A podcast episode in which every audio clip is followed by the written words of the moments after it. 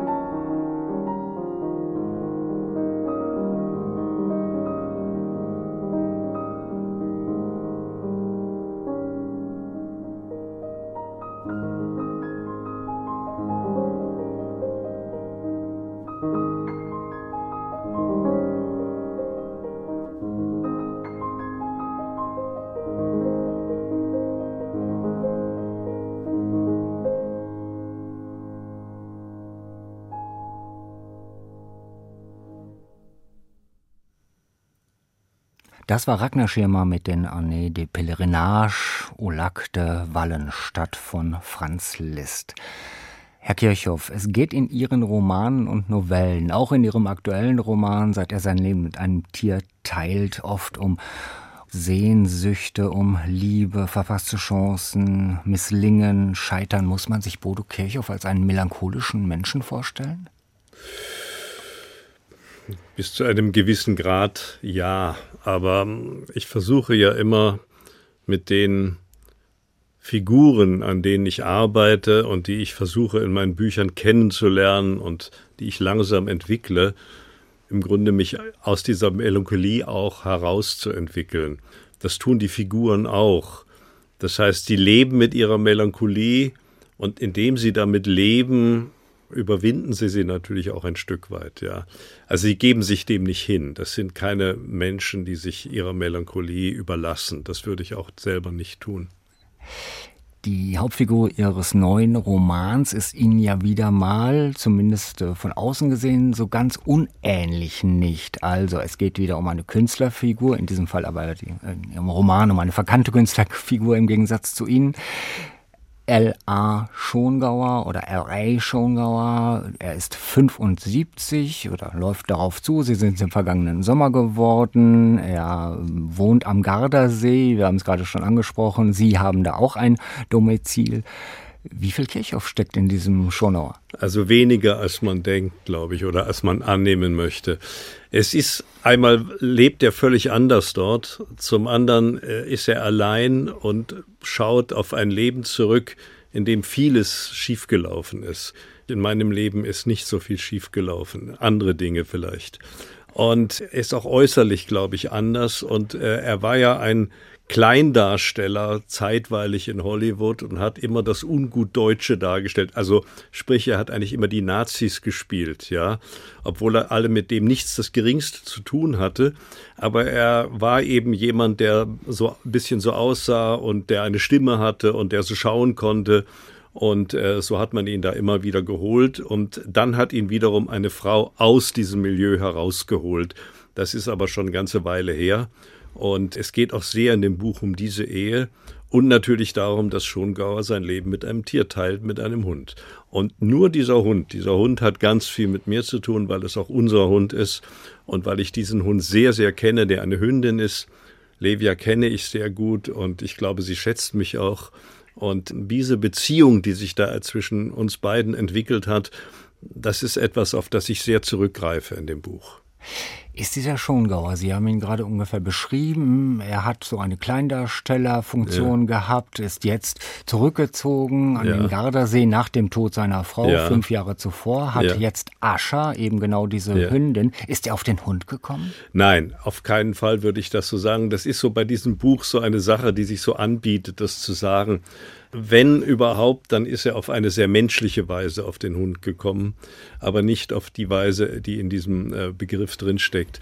Und er lebt dort sehr bescheiden, muss man sagen. Er hat dieses Haus äh, von seiner Frau, die das eigentlich von ihren Eltern hat. Es ist auch kein großes Haus, das war früher mal ein Stall. Und der ist weit oben an dem Hang und für ihn ist jeder Weg in den Ort mühsam, vor allen Dingen der Weg wieder rauf weil er bereits krank ist, also äh, sein Herz ist nicht besonders gut und äh, das ist auch ein entscheidender Punkt in diesem Buch für mich von Anfang an gewesen, dass er immer mehr begreift, äh, dass dieser Hündin ihn überleben wird, und zwar eine ganze Weile. Und damit muss er klarkommen. Teilt er wirklich erst seit fünf Jahren, also seit dem Badeunfall seiner Frau, sein Leben mit einem Tier? Denn seine Frau Magda war Tierfotografin? Seine Frau Magda war Tierfotografin und hat ihm im Grunde die Tiere überhaupt nahegebracht. Und äh, sie haben auch noch zusammen Ascha als kleinen Welpen aus einem warmen Aschehaufen aufgelesen in, in Rumänien. Deswegen daher auch ihr Name. Und ich denke mal, was wichtig ist, dass seine Frau ihm wirklich Tiere nah ans Herz gelegt hat, ja. Und er hat über seine Frau begriffen, was Tiere sind und wie die Beziehung zwischen Mensch und Tier aussehen kann. Und er war es ihr dann nach ihrem Tod, äh, an dem er zwar unbeteiligt ist, aber sich immer vorwerfen muss, warum er nicht ins Meer gesprungen ist, um sie da rauszuholen. Und er fühlt sich schuldig in gewisser Weise, diese enge Verbindung mit einem Tier fortzusetzen. Aber seine durchaus ja auch sehr dominante Frau hat ihn ja im Grunde auch den Tieren untergeordnet. Das also ist es, richtig, es das ist richtig. da ist auch immer eine Ambivalenz gewesen. Für sie war ihre Arbeit das mit den Tieren und auch manchmal ein Ranger, mit dem sie losgezogen ist, wichtiger als er. Und damit muss er leben, das stimmt, ja.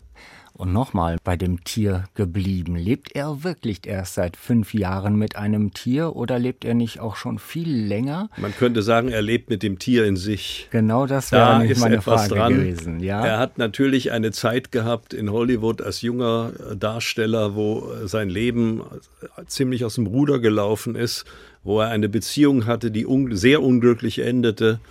Und er muss auch mit dem Tier in sich leben. Das ist völlig richtig, ja. So mir jetzt ein Wunsch von Ihnen, Herr Kirchhoff, die Waldesruhe von Antonin Dvorak mit Solga Betta am Violoncello begleitet vom dänischen Radiosinfonieorchester unter der Leitung von Mario Vensago.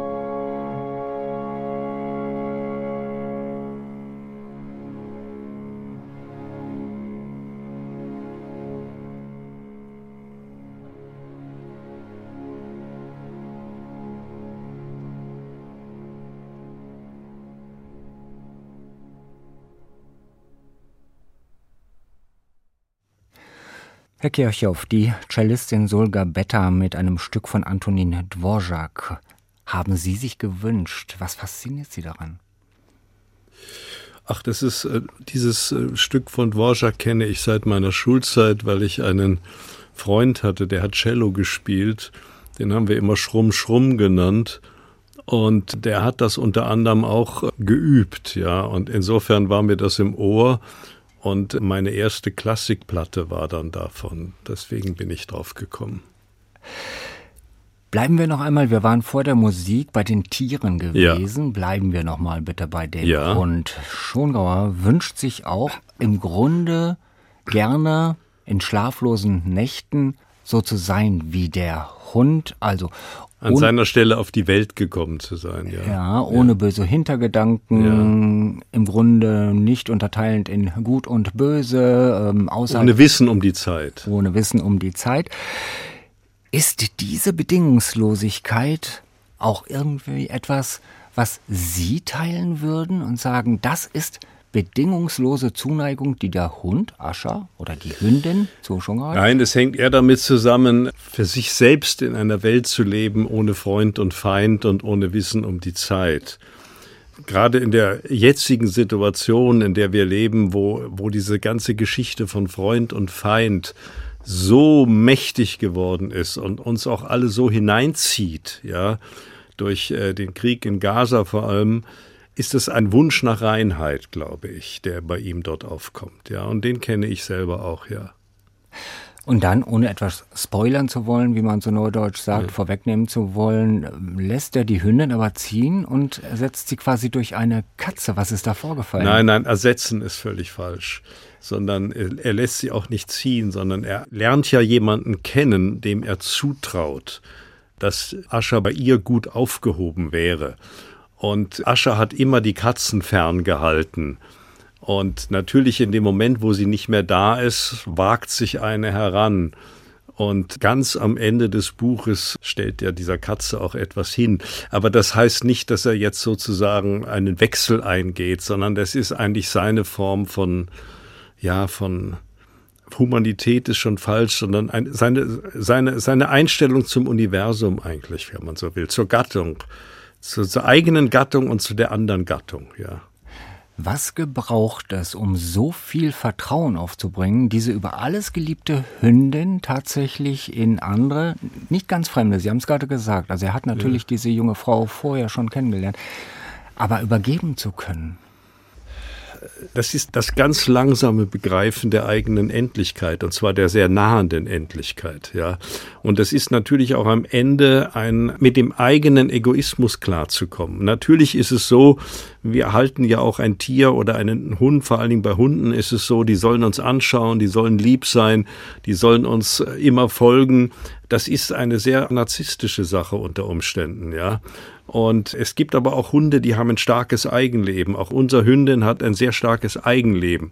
Also mal kommt sie und wenn sie keine Lust hat, kommt sie auch nicht, ja.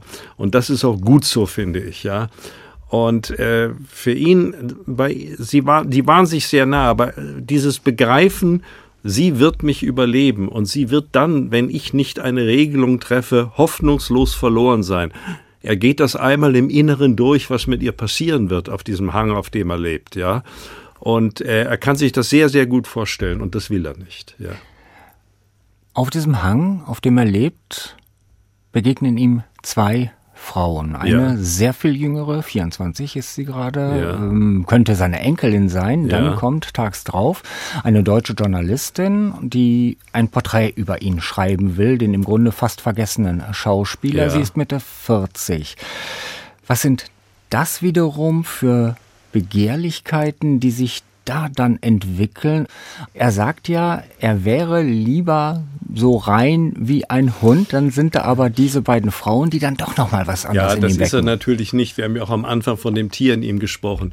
Nein, man muss dazu sagen, die erste Begegnung ist eine zufällige und die hat auch sehr mit der Entstehung des Romans zu tun, weil das bei uns so der Fall war, dass immer Leute in unserer Zufahrt gewendet haben und dort stecken geblieben sind, ja, weil sie sehr steil ist. Und das ist auch so, dass eine junge Frau, eine junge Reisebloggerin mit ihrem Wohnmobil einfach nicht mehr weiterkommt in seiner Zufahrt. Und da bald Ferro Augusto ist und niemand arbeitet, wird sie auch nicht abgeschleppt. Also sie muss dort bei ihm übernachten. Und dann am nächsten Tag kommt diese Autorin, wie ich sie nenne, um ihn aus der Vergessenheit zu holen mit einem Porträt. Zwei völlig unterschiedliche Frauen. Und gegenüber Frieda, der jungen 24-Jährigen, gibt es von seiner Seite einfach nur eine Sympathie, die sich langsam entwickelt. Gegenüber Almut gibt es sehr schnell ein Begehren, was auch damit zusammenhängt, dass Almut sehr präzise Fragen zu seinem Leben stellt. Dass Almut in seiner Vergangenheit schürft, ja, und Almut die richtigen Fragen stellt, was ihn einerseits sehr in die Enge treibt und was ihn andererseits auch sehr anzieht, weil ihm bisher niemand die richtigen Fragen gestellt hat. Diese Ambivalenz hat mich sehr interessiert. Auch er selber hat sich noch nicht die richtige Nein, Frage er selber hat sie geahnt. Er selber, Sie sagen mal, Sie, sie sind selber in, in ihm irgendwie präsent gewesen, aber er hat sie nicht wirklich zugelassen. Und plötzlich stellt jemand diese Fragen. Wobei man dazu sagen muss, dass die Autorin Almut Stein selber in einer tiefen Ehekrise gerade steckt, ja, als sie zu ihm gereist ist. Und das spielt natürlich eine Rolle, weil sie sehr verwundbar ist im Moment. Er spürt auch ihre Verwundbarkeit. Und über diese Verwundbarkeit ist er selber viel mehr bereit, seine eigenen Wunden aufzumachen oder aufmachen zu lassen. Das ist die Situation zwischen den beiden. Und möglicherweise, dass ja Almut dabei ist, sich zu trennen, dann also zu haben wäre? Es gibt eine Fantasie, dass sie bei ihm bleibt, ja. Aber die erweist sich dann irgendwann als Fantasie. Die ist aber völlig natürlich, finde ich. Und das ist, diese Fantasie gibt es. Und die nährt sie auch ein bisschen und am Ende ist es aber so, dass die weibliche Vernunft siegt letzten Endes. Eine Rationalität, wie sie Frauen viel mehr zu eigen ist als Männern. Und damit muss er zurechtkommen. Aber das Buch lebt, glaube ich, davon, wie sich diese Dinge allmählich entwickeln. Also zum Beispiel auf einer langen Bootsfahrt, die er mit ihr macht, ja, oder in einem Sturm, wie man ihn fast nur dort erlebt. Also nicht auf dem See, sondern in seinem Grundstück, wo alles durcheinandergewirbelt wird, was ich mehrfach schon erlebt habe und wo man beinahe in Lebensgefahr schwebt, ja. Deshalb wollen wir jetzt auch lieber Musik hören, um nicht mehr zu verraten. Ja.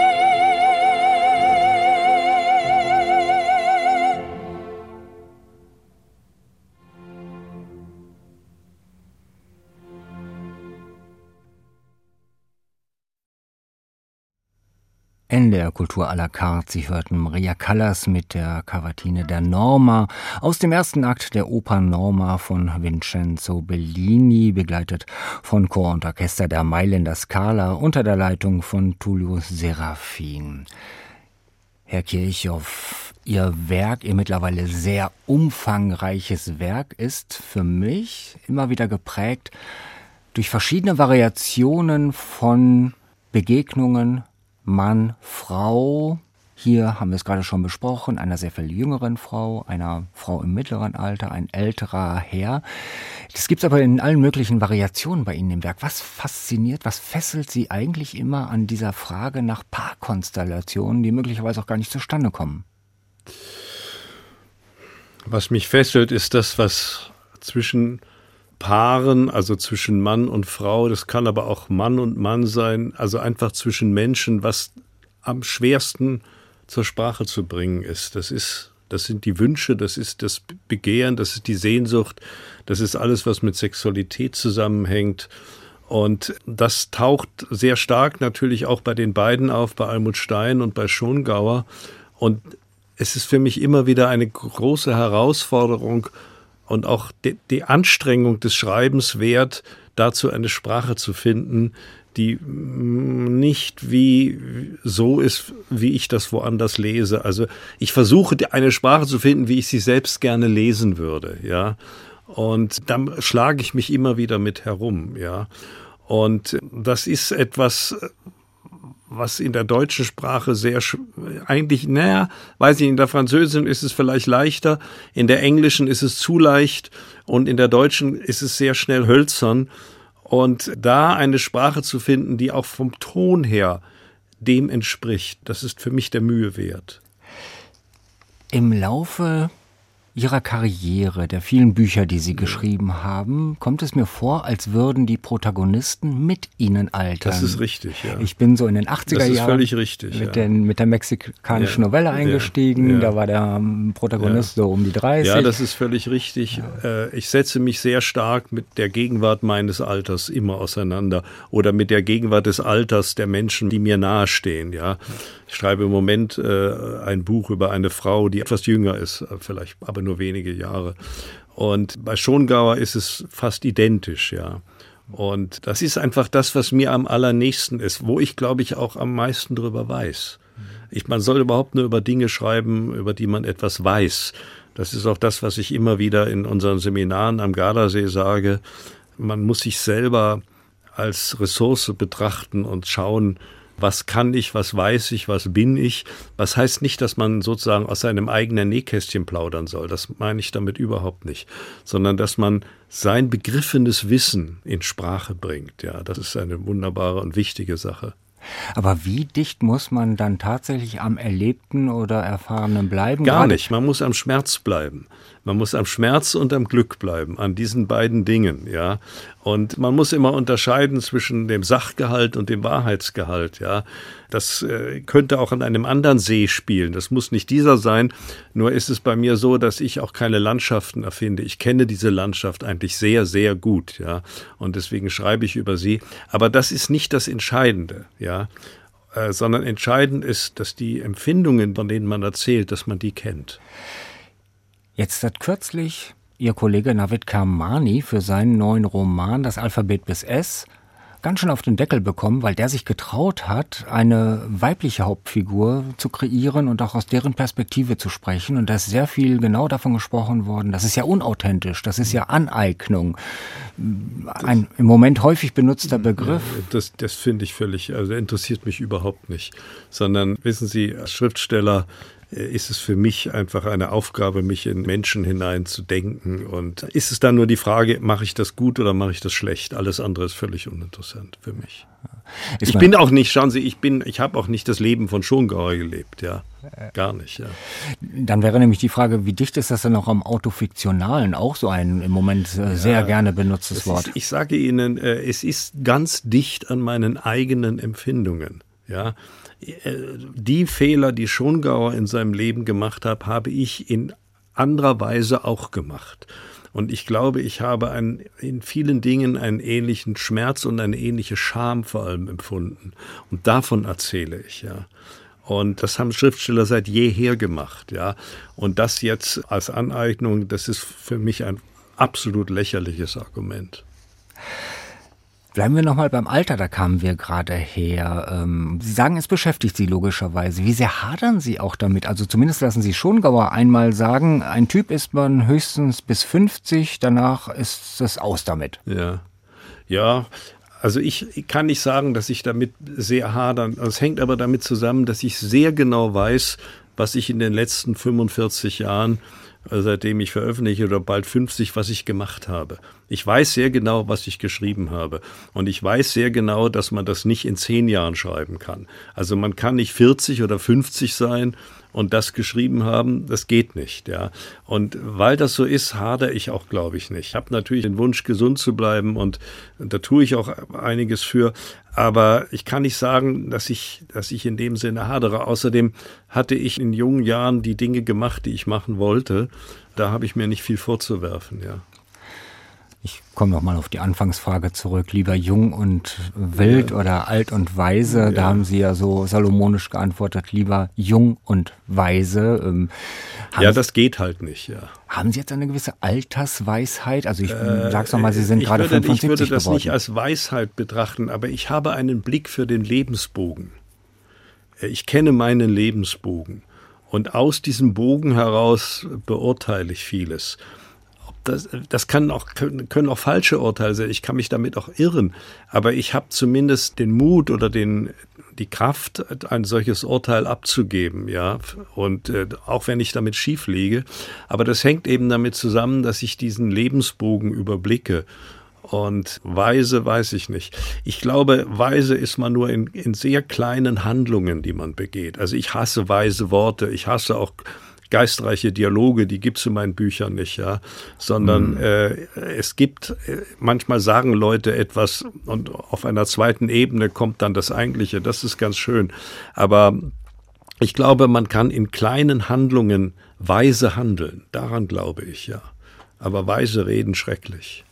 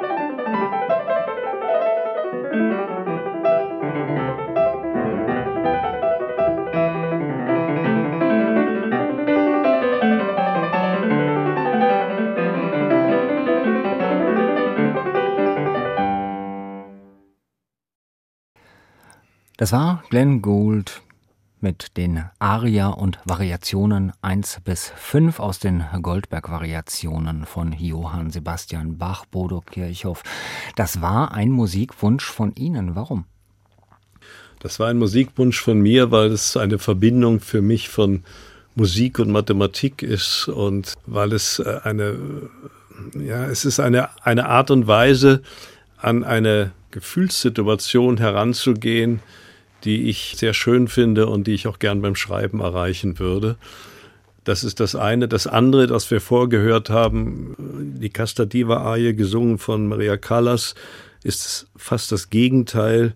Das ist ein, ein Sturz in das Gefühl, den ich als Kind früh erlebt hatte, weil meine Großmutter Opernsängerin war und das auch gesungen hatte.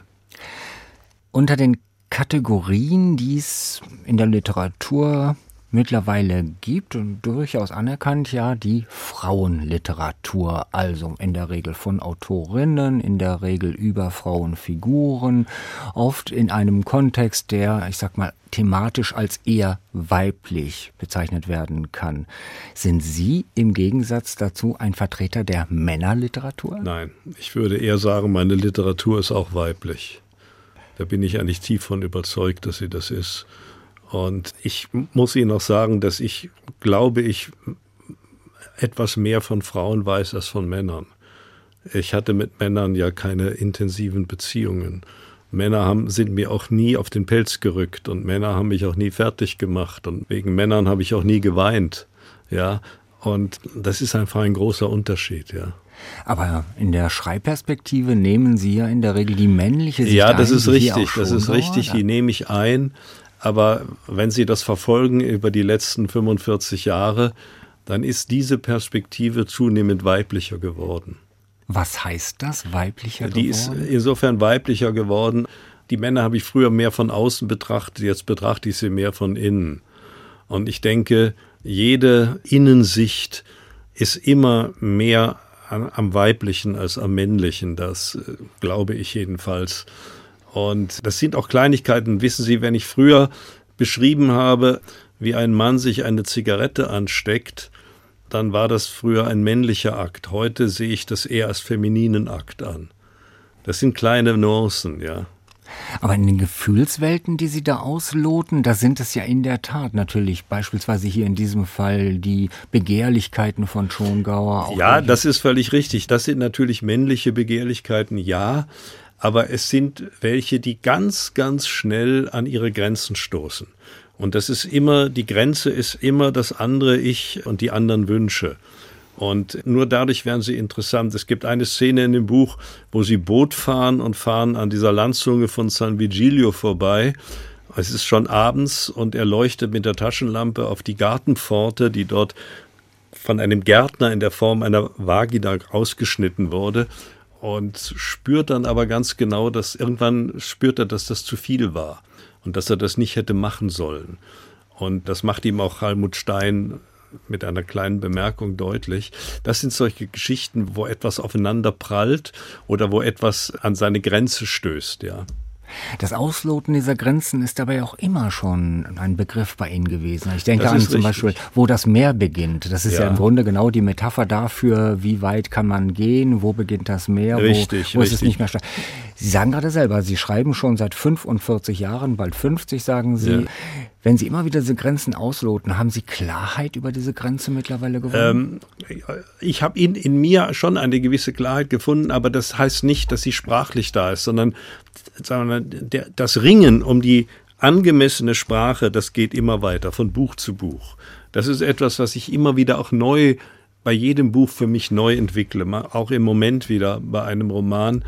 Und das ist nie an ein Ende gekommen. Und das sage ich auch immer in den Schreibseminaren, es gibt keine Gewissheiten beim Schreiben, sondern man muss auf einem großen Plateau von Ungewissheit arbeiten und damit zurechtkommen. Ja, man muss immer wieder neu suchen und sich immer wieder neu an die Sprache herantasten.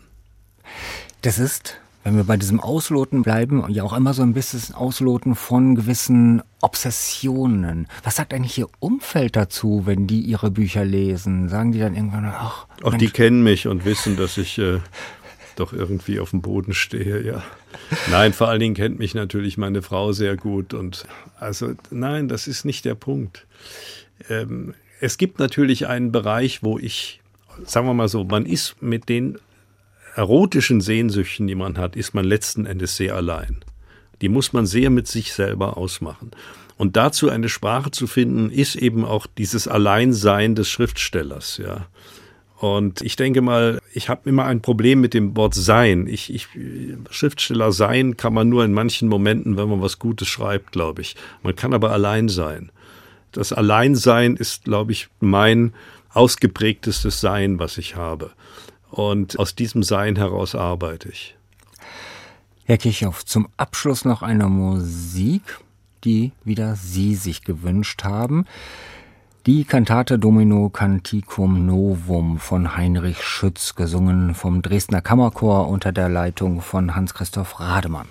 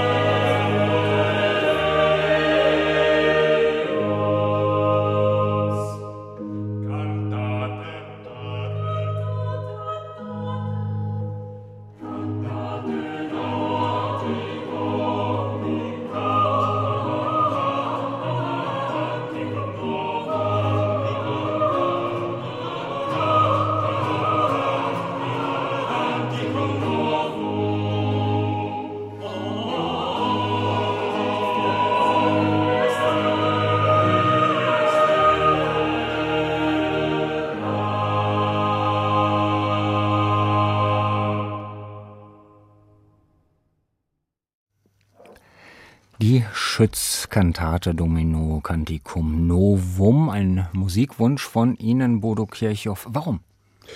Das ist eine Kantate, die ich als Zehnjähriger, als ich ins Internat kam, mitgesungen habe unter der Leitung eines Kantors, der sich dann an mich äh, gehalten hat, zu sehr, etwas zu sehr, sehr zu sehr. Und äh, Insofern bedeutet sie mir noch viel und ich höre sie auch manchmal und oder habe sie gehört, als ich diesen Roman Dämmer und Aufruhr schrieb, wo ich auch über diese Zeit geschrieben habe. Das rührt was in Ihnen auf, diese Musik. Ja, ja, ja. Ich komme noch mal auf die Romane zurück, die mir von Ihnen so vor Augen sind. Wenn man die, ich sag mal, auf die Handlung reduzieren würde, könnte man oft sagen, das ist im Grunde trivial, was der Mann da schreibt. Mann trifft Frau, irgendwie gibt es da Begehrlichkeiten, Sehnsüchte etc. Ich bin aber, ich bekenne mir jetzt gerade mal ein großer Fan von Ihnen, weil es eben nie trivial wird. Sie geben diesem Drama möglicherweise, diesem Spannungsfeld, immer eine stilistisch sehr hochwertige Form. Was ist das, was Sie da so animiert, eine Form für das zu finden, wo Sie vorhin schon mal sagten, dafür gibt es im Deutschen so schwierig Formen? Naja, einmal äh, sind es die Grunderlebnisse in unserem Leben, die unser Leben prägen, dass wir einen anderen Menschen treffen, ob das ein Mann ist oder eine Frau, ganz egal, dass wir einen Menschen treffen, mit dem wir unser Leben teilen, nicht das ganze Leben, aber der eine große Rolle spielt, eine prägende Rolle spielt, mit dem wir zusammen die größten Fehler unter Umständen machen, aber auch das größte Glück erleben. Das ist an sich, trivial ist das falsche Wort, das ist sozusagen, das sind die einfachen Grundtatsachen unserer Existenz, ja, in der Zeit, in der wir hier auf der Welt sind. Und die zu erzählen als Teil unserer Gegenwart, in der wir leben. Das hörte sich etwas anders an, als Effi Briefs geschrieben wurde. Die Probleme waren dieselben, aber natürlich ist die Sprache eine andere, ja. Und, aber auch nicht wiederum eine ganz andere. Und äh, bei Anna Karenina ist es ähnlich. Und jetzt muss man schauen, welche Sprache findet man dazu heutzutage so, wie wir leben, ja. Das ist die Herausforderung eigentlich immer gewesen, ja. Wir haben jetzt schon mehrmals über Ihre Werke, im Grunde über Ihr Lebenswerk gesprochen. Das klingt immer so final, will ich ja überhaupt nicht. Aber haben Sie das Gefühl, dass Sie sich jetzt befriedigt zurücklehnen könnten? Oder Nein, ist das überhaupt nicht. Immer die Suche nach dem neuen nein, großen Wurf? Nein, ich, also erstmal würde ich verrückt werden, äh, sondern ich werde bis zu meinem letzten Lebenstag wahrscheinlich schreiben. Und ich kann noch nichts anderes. Vielleicht ein, zwei Dinge kann ich schon noch, aber, aber überwiegend möchte ich schreiben. Das entspricht mir am meisten. Und ich habe auch noch sehr viel in meinem Kopf, was ich gerne erzählen würde. Und nein, zurücklehnen nicht. Nein, überhaupt nicht. Herr Kirchhoff, ich bin da heilfroh. Danke. So schnell geht eine Stunde zu Ende, man glaubt es kaum. Das war eine große Freude, Bodo Kirchhoff, dass Sie da waren. Ich danke ganz herzlich. Bitte, bitte, ich danke. Seit er sein Leben mit einem Tier teilt, ist bei DTV erschienen und umfasst 384 Seiten mit einer dringlichen Leseempfehlung von mir versehen. Mein Name ist Jürgen Deppe. Ich bedanke mich fürs Zuhören. Hier oder bei ndrd-kultur oder in der ARD Audiothek, wo dieses Gespräch auch zu finden sein wird. Ich sage Tschüss, machen Sie es gut.